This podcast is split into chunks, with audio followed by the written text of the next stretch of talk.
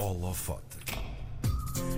As Mixed Martial Arts, ou MMA para encurtar, são um desporto de combate que ainda tem muito para crescer por cá, mas isso não impede que alguns nomes portugueses já estejam a dar cartas internacionalmente. A nossa convidada de hoje acabou de inscrever o nome dela nessa lista restrita de talento português a terem atenção. No dia 21 de abril, tornou-se campeã de peso galo, a categoria com limite de peso de 61 kg e 200 gramas, numa das mais importantes organizações de MMA dos Estados Unidos, a Legacy Fighting Alliance. Temos uma edição de ouro no holofote de hoje com a Jacqueline Cavalcanti. Olá, Jacqueline. Alô, Obrigado alô. por teres vindo. Ah, o que é que tu te lembras daqueles 25 minutos de combate de título? Porque às vezes nós ouvimos os lutadores a falar depois da luta e a dizer eu não me lembro de nada do que se passou e aquilo foi quase tudo em, em piloto automático. O, o que é que te lembras desses 25 minutos?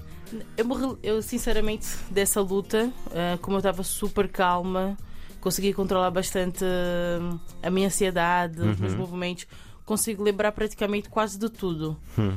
Claro que hum, há muitas coisas que acontecem com esses lutadores, como já me aconteceu, Sim, de levarem um knockdown ou um toque um pouco mais forte sim.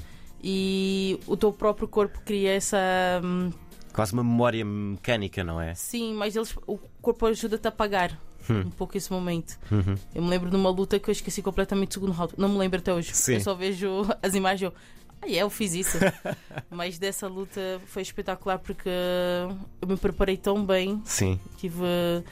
Dei-me o melhor tanto nos treinos como na luta em si, então Uhum. consigo me, lembrar de quase de cada, cada minuto. E quando, quando, quando chegou a, a parte final, hum, tu, tu estavas certa que ias eh, vencer aquela luta? Quando o árbitro te alinhou a ti e à tua adversária e estavam à espera do anúncio da, da, da vencedora, tu tinhas a certeza que era o teu braço que ia ser levantado? Olha, sinceramente, hoje em dia tu deixares nas mãos dos árbitros, está cada dia pior. Sim. Se tu vês num UFC acontecer, porque o UFC não tem Sim. nada a ver com isso, é a Sim. Comissão Atlética. Explica a quem nos está a ouvir que, que se calhar não está tão, tão a par de Aham. MMA. O UFC é a maior organização Sim, de MMA é do como a. Champions Sim. League do futebol. Sim, é exatamente. É, é literalmente isso. E lá acontece muito isso. Há pessoas que tu olhas a luta e vês que praticamente ganhou a luta. Só que depois o árbitro levanta a mão da outra. Então Sim. não entendes o porquê. E dá por cima uma lutadora que os lutadores sabem as regras Sim. minimamente.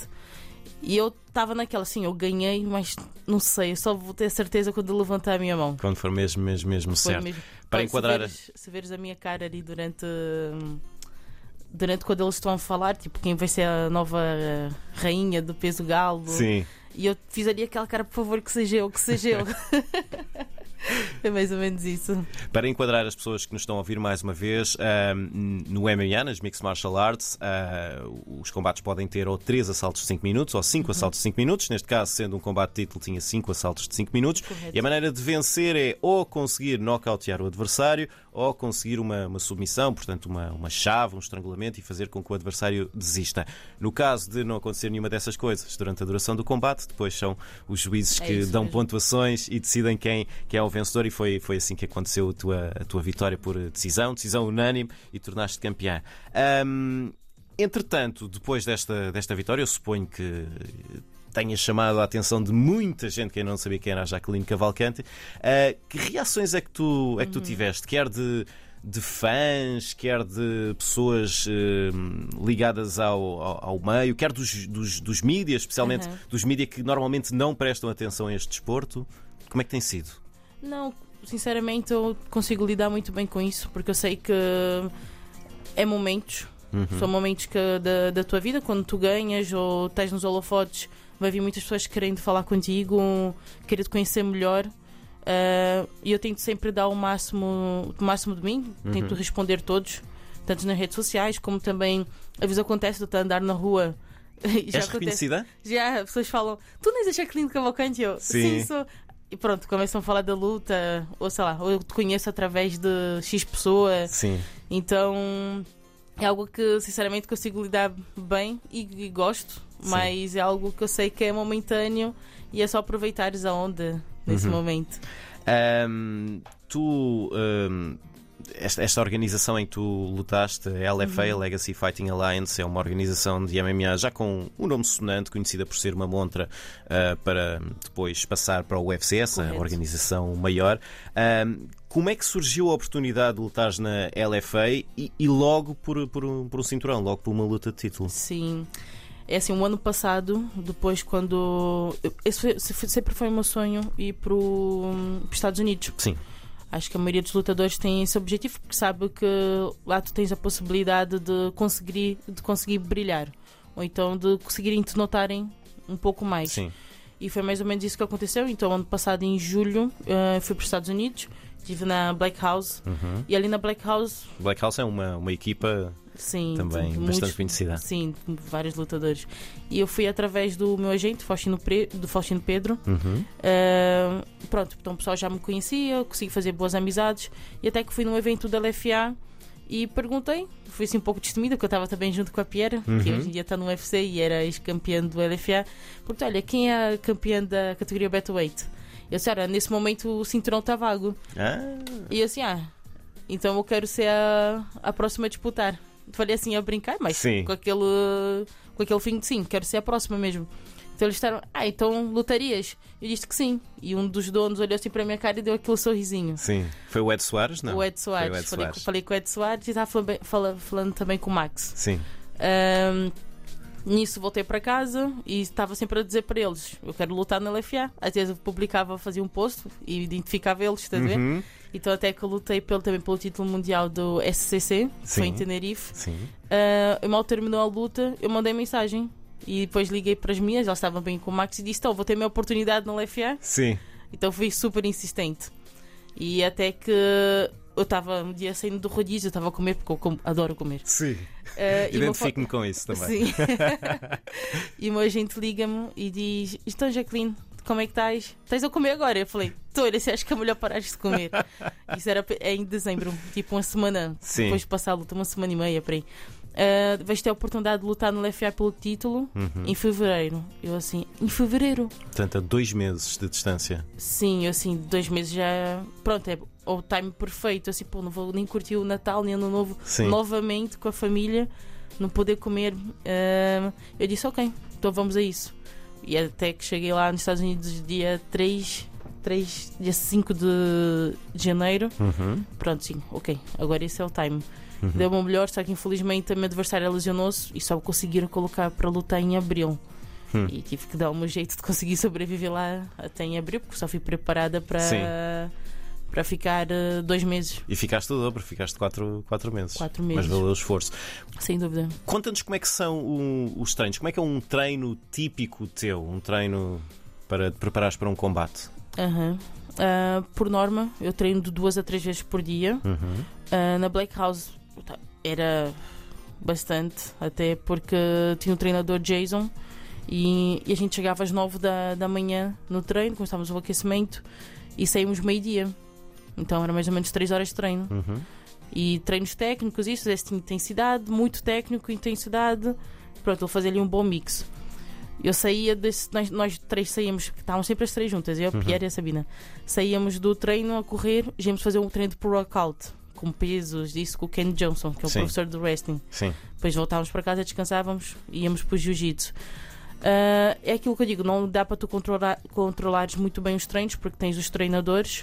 Uh, então há dias que pode ser muito intenso, pouco intenso, e o importante então é teres, teres bons treinadores que estejam ao teu lado, que olham para ti e sabem, ok, foi uma semana muito intensa, agora está na hora de reduzir um bocadinho, hum. porque pode para prevenir lesões Sim. e também porque essa, essa, era a minha pergunta seguinte, porque okay. tu treinas não todos os dias, treinas uh, uh, quase todos os dias da semana. Como é que o corpo eu tem tempo seis. de. Tá seis dias por semana. Seis. Como é que... Domingo é o dia de descanso total. Pronto. Uh, como, é que, como é que o corpo teria tempo para, para recuperar de, de uma carga de treino tão, tão, tão intensa? E como é que. Porque o objetivo é chegares a um combate no teu pico de forma. Sem dúvida. Sem Portanto, dúvida. há aí uma, uma coisa complicada. E há também, para, para quem não está tão a par do MMA, há a questão do corte de peso, uhum. que é Normalmente é os lutadores lutam num, num peso, num, numa categoria de peso, com um limite que não é exatamente o peso que tem no dia a dia, é um sim, pouco sim. abaixo. E isso um exige pouco. um pouco abaixo. Quanto, quanto, quanto, quantos quilos é que cortas? É assim, eu nos dias normais, se eu estiver a comer bem, estiver a treinar bem, fico ali nos 72, 73. Mas se eu comer mesmo. Bastante, 72, 73, estamos a falar de, Yeah, de, de 12 quilos. 12. Cortares 12 quilos. mais ou menos 12 quilos. Isso é Dessa vez incrível. tornou-se super bem mais fácil que das Sim. outras vezes, porque eu tive com um bom nutricionista, Uhum. então não teve nenhum momento que eu senti aquela fome ou Sim. vontade de comer sempre tens doces, essas coisas, Sim, mas sim, sim, tentar sim. controlar o máximo possível. Ahm, mas foi fácil até, e tem- nem, nem, nem precisei desidratar muito, desidratei Uhum. 2 quilos no dia da, da pesagem mesmo. Então acho que por isso que o combate correu tão bem e consegui fazer 5 rounds tão intenso e tão bom e com uma, Uhum. uma ótima adversária. Qual foi a primeira coisa que tiveste vontade de comer depois do, do combate? Quando, Ah, quando disseram agora já podes. Depois do combate, Sim. eh, nós saímos assim: olha, vamos comer um hambúrguer. Sim. Só que estávamos em Minnesota e é uma cidade que, que aquilo fecha tudo muito cedo. Uhum. Fomos para o casino, isso tudo, então as pessoas. Como aquilo era um, um casino, as pessoas tiveram a assistir à nossa luta Sim. e depois foram lá para o bar, também fui para o bar. Então o pessoal todo queria oferecer bebidas e a beber. E eu assim, ah, não, É, não vou beber. não. Assim, eu já sei, acabei de sair de uma luta, se- sei que se eu beber, vou, vou sentir logo, o meu corpo vai sentir muito. Sim. Já não, be- não bebia há mais de três meses Certo. ou al- alguma coisa com álcool. Eu disse, olha, vamos comer. Então o que tinha mais próximo era um McDonald's. Uhum. Então comi hambúrguer. Pronto, foi isso que frita. aconteceu. Ahm, quais são para ti as tuas melhores características como lutadora? Onde é que tu te sentes mais confortável? Onde é que te sentes mais perigosa para as tuas Ah, sem adversárias? dúvida. E só de verem o meu jogo é o strike. Uhum. Porque eu comecei na, na luta em pé. Uhum. ah, e o kickboxing, Muay Thai, principalmente, foi quando dei mais foco em faz- Uhum. antes de fazer essa migração para o MMA.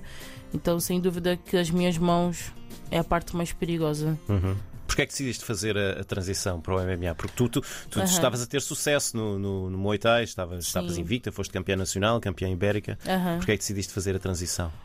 Porque desde o início, quando eu comecei a, a lutar, eu já vi o, o MMA e me apaixonei, porque era um mix ali de lutas assim. Isso deve Uhum. ser dificílimo fazer. Sim. Uma hora estás em pé, outra hora estás a derrubar, uma... pronto. É aquele mix, né? Ah, só que em Portugal ainda não conhecia nenhuma, nenhum ginásio de MMA, até que conheci mesmo a Reborn, Reborn Fight Team, e já conheci o Arthur Lemos, que é o meu head coach. Uhum. Ah, então, ok, assim, está na hora de fazer essa imigração. Depois fui a um seminário da Chris Cyborg, quando ela veio cá em Portugal. Eu disse, ok, essa é a hora, porque se eu já demorei para fazer um- uma luta pelo título ibérico, demorou tanto tempo, então no MMA vai demorar muito tempo até eu aprender tudo aquilo que eu. Nem tudo, nunca aprendes tudo, Uhum. Sim, mas sim, saberes sim. O, o suficiente para conseguir chegar num UFC. Que esse é Uhum. meu objetivo, sempre foi o meu objetivo desde o início. Então, assim, tem que começar. Hum. Então foi quando, assim, ok, tenho que dar o start agora. A, a luta ainda está muito fresca, só passaram ahm, três semanas desde, desde o combate ahm, em que tornaste campeã. Quais são os teus planos para o que acontece a seguir? Queres fazer uma pausa e descansar ou já estás a pensar na, na tua primeira defesa de título? Na verdade, eu já fiz uma pausa, que foi uma semana e meia para aí. Sim. Depois logo já voltei logo aos treinos. Claro que com a mesma intensidade, mas o meu objetivo é claro Estar num bom patamar para depois. Sim. Sim. O objetivo é nunca parares de treinar 100% Uhum. ah, e estares ali pelo menos no, com um bom condicionamento físico. Não digo um condicionamento físico já de luta, mas médio que sabes que em duas ou três semanas consegues te meter minimamente bem. E eu sei que eu quero a minha oportunidade para o UFC, isso que eu estou à espera. Estou à espera de receber aquela chamada do meu agente, Uhum. mas também eu sei que passito a passito, calma, calma, sei que vou chegar lá, então agora é só desfrutar do momento e fazer a minha parte, é isso que eu digo. Vou fazer o meu melhor, vou dar o 100% de mim e quando chegar a oportunidade sei que, que estarei pronta. Hum. Ahm, eu estava a pensar há pouco, quando, quando estava ahm, a preparar a nossa conversa, ahm, quão provável é ah, receberes uma chamada, alguns nestes próximos tempos, para lutar no Contender Series este, este verão. O Contender Series é, é uma organização ligada, muito ligada ao UFC, costuma ser também um sítio para entrar, onde se ganham contratos Sim. para o UFC. Parece-te provável, improvável? É assim, eh, o contender seria ótimo, Sim, sim, se eu talvez não tivesse lutado no LFA. sim. Mas eu luta, já ter feito uma luta de 5 rounds e no LFA que já é uma, uma porta de entrada diretamente para o UFC, Sim, uh, não estávamos a ver tanto essa hipótese diretamente. sim, Mas claro, pô, o o, melhor seria entrar no UFC. claro. Só que nós sabemos para entrar logo no UFC tem que ser na- em última hora. Hum. Quando alguém se lesionar ou eles gostarem muito de mim, querem me casar com alguém. Sim, E é tipo, faltando um mês ou duas semanas, ou como aconteceu com o André Fialho, faltando uma semana para a luta. sim. Ahm, mas se no caso for a única oportunidade de lutar no Contender Series, estarei pronta para ir para, ir para lá, sem Uhum. dúvida. Eh, é possível ser-se lutadora de MMA, lutadora de MMA full-time, profissional, estando baseada em Portugal, ou é imprescindível fazer a mudança em definitivo para os Estados Unidos ou para outro sítio?